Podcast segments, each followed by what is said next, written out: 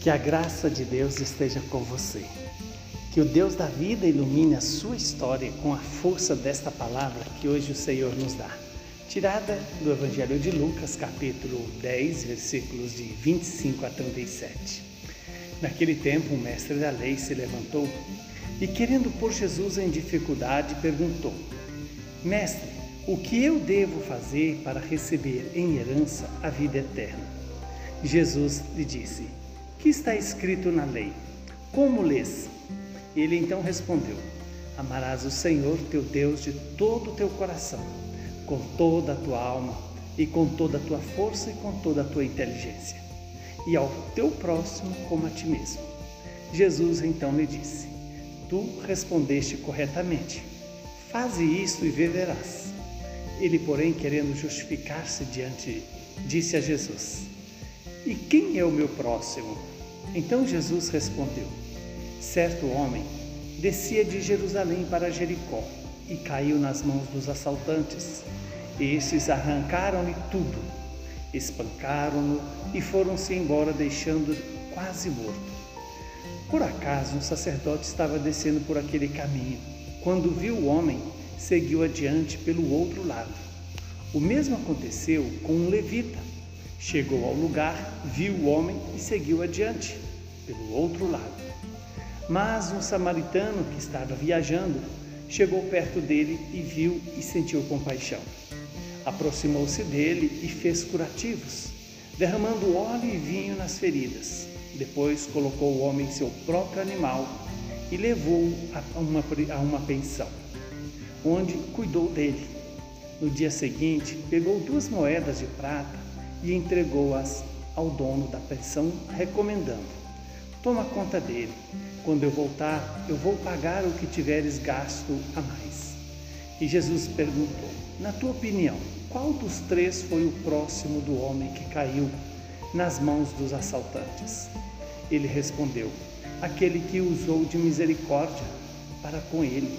Então Jesus lhe disse: Vai e faze a mesma coisa palavra da salvação. Glória a vós, Senhor. Que esta palavra possa produzir em nós aquilo que ela nos anuncia, a vida eterna. A vida que brota desse encontro de quem está ferido com aquele que tem misericórdia. Da nossa miséria com a misericórdia de Deus, ou seja, as entranhas de Deus capaz de nos reconstruir, nos restaurar, nos refazer como pessoas segundo a imagem de Jesus.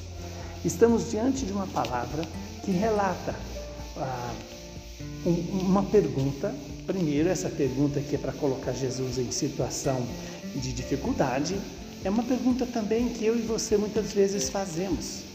O que devo fazer para receber em herança a vida eterna? Primeiro, a vida eterna não é fruto do meu fazer é fruto do fazer de Deus em mim. E o que é o fazer de Deus?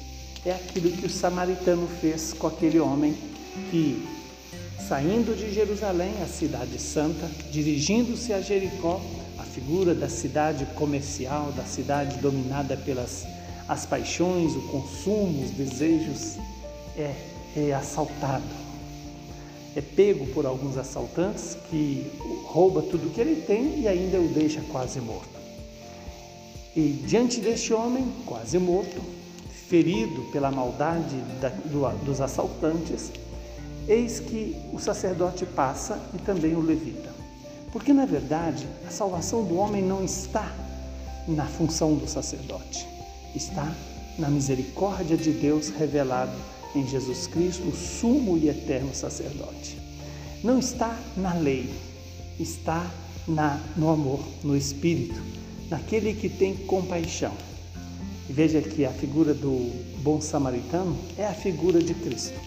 Mas eu só posso fazer o que o samaritano fez na medida que eu faço essa experiência da ação do bom samaritano na minha vida. Que Deus então me conceda essa graça de me, me colocar dentro dessa, dessa palavra que tem o poder de fazer em mim o que ela nos anunciou. Que o Deus Todo-Poderoso nos abençoe, nos livre do mal e nos dê a paz. Ele que é Pai, Filho e Espírito Santo. Muita saúde e paz para você e para todos os seus.